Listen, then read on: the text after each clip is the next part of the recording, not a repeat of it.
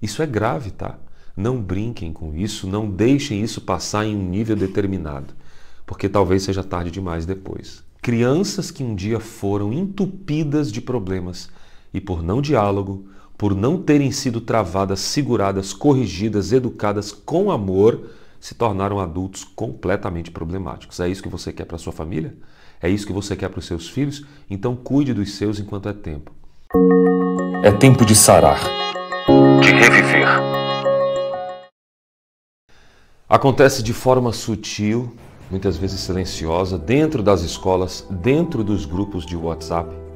As crianças, os adolescentes, os jovens estão pirando e colocando suas angústias, seus terrores e seus temores à frente daqueles que conseguem manter a paz. Consegue imaginar isso? É desse tema que eu quero falar com você sobre educação infantil e saúde mental na adolescência. Vamos lá. Oi para você, aqui Alex Cavalcante. Muito obrigado por ser parte dessa jornada de saúde integral. Acredite, há uma porta, sempre há uma saída. Oi para você que me acompanha, aqui Alex Cavalcante. Paz e bem onde você estiver. Esse é o nosso momento de mentoria clínica no formato de saúde biopsicossocial e eu quero trazer para vocês informações bem importantes do que tem acontecido não só aqui no consultório, como também nos depoimentos que nós temos ouvido, recebido e lido dos nossos amigos e seguidores. O grande problema da pandemia nesse aspecto da crise sanitária é o confinamento. Só que quando a gente fala de confinamento, eu não estou falando apenas do confinamento físico. Perceba, nós estamos tratando aqui psiquismo, já falamos sobre as dinâmicas do intestino, sistema nervoso entérico, a má alimentação que vai corroborando dentro de jovens, adolescentes e adultos uma má distribuição de ambientes serotoninérgicos, neurotransmissores de uma forma geral, desde GABA, dopamina, noradrenalina, epinefrina, inclusive a serotonina. O que a gente está falando sobre neurotransmissores, na verdade, nada mais é do que um reflexo da química que eu obviamente estraguei. Como que a gente faz quando entra no conceito, no âmbito do psiquismo? Mentalismos que não são bem distribuídos, compreendidos, crises familiares, divórcios, traições assistidas, rejeições e negações são os principais problemas que hoje adolescentes eles confinam. Eles não vão falar, mas você vai saber.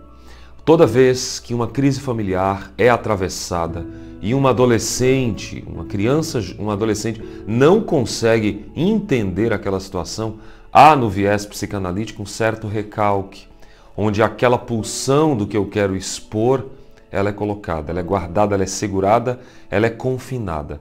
Esses confinamentos, eles acontecem por mecanismos de defesa. Não sei o que, é que vai acontecer, vou me defender.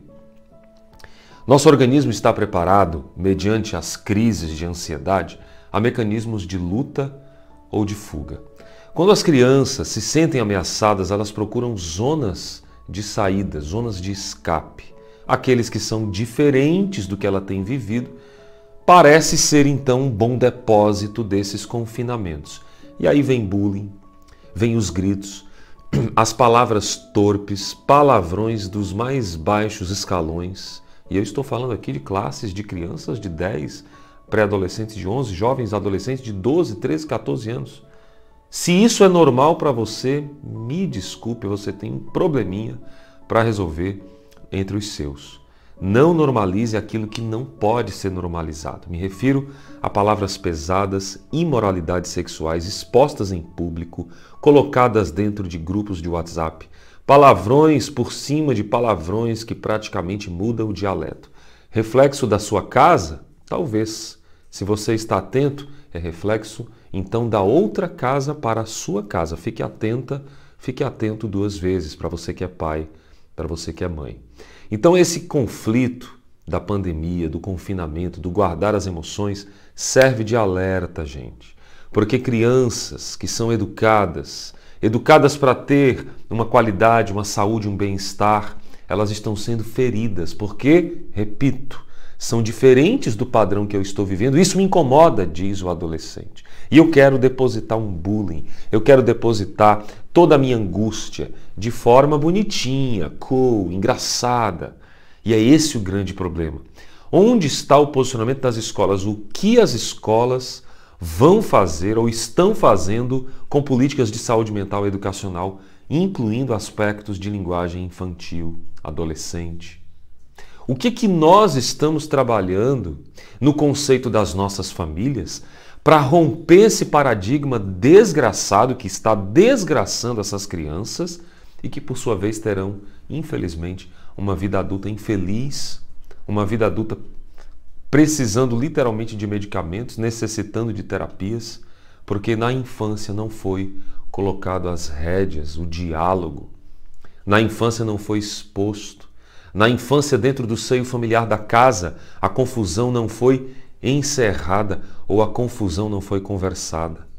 Entenda que toda palavra que sai é um reflexo de uma palavra que entrou, distorcida, mal trabalhada. Será que não é o tempo de escolas instituições começarem a tirar esse pano? Tirem essa, essa censura que é infeliz, eu repito. É evidentemente infeliz. Não podemos abafar, precisamos dialogar, tratar para que isso não pegue que nem vírus, se ramifique para outras famílias que estão cuidando dos seus, que estão produzindo dentro da sua casa ambientes favoráveis de diálogo e que, graças a Deus por isso, me refiro às vítimas. Tem as crianças vítimas, tem as crianças afrontadoras e as crianças vítimas. Tem os adolescentes que são os praticadores do bullying, e eu digo e volto, porque dentro dela está confuso, na verdade, aquelas palavras referem-se a ela. Tadinha, o que, que acontece? Ela é externa para quem vos parece diferente. Então, hoje, a gente precisa abrir o nosso coração como pais, como profissionais, como educadores e criar um senso básico de tratamento. Deixar passar isso aí é problema. Eu posso te trazer Vygotsky aqui, eu posso te trazer Piaget, isso tudo vai falar sobre ambiente educacional. Eu quero subir esse nível um pouco no aspecto da saúde mental. Falar das inteligências do Gardner, que eu falo sempre, né?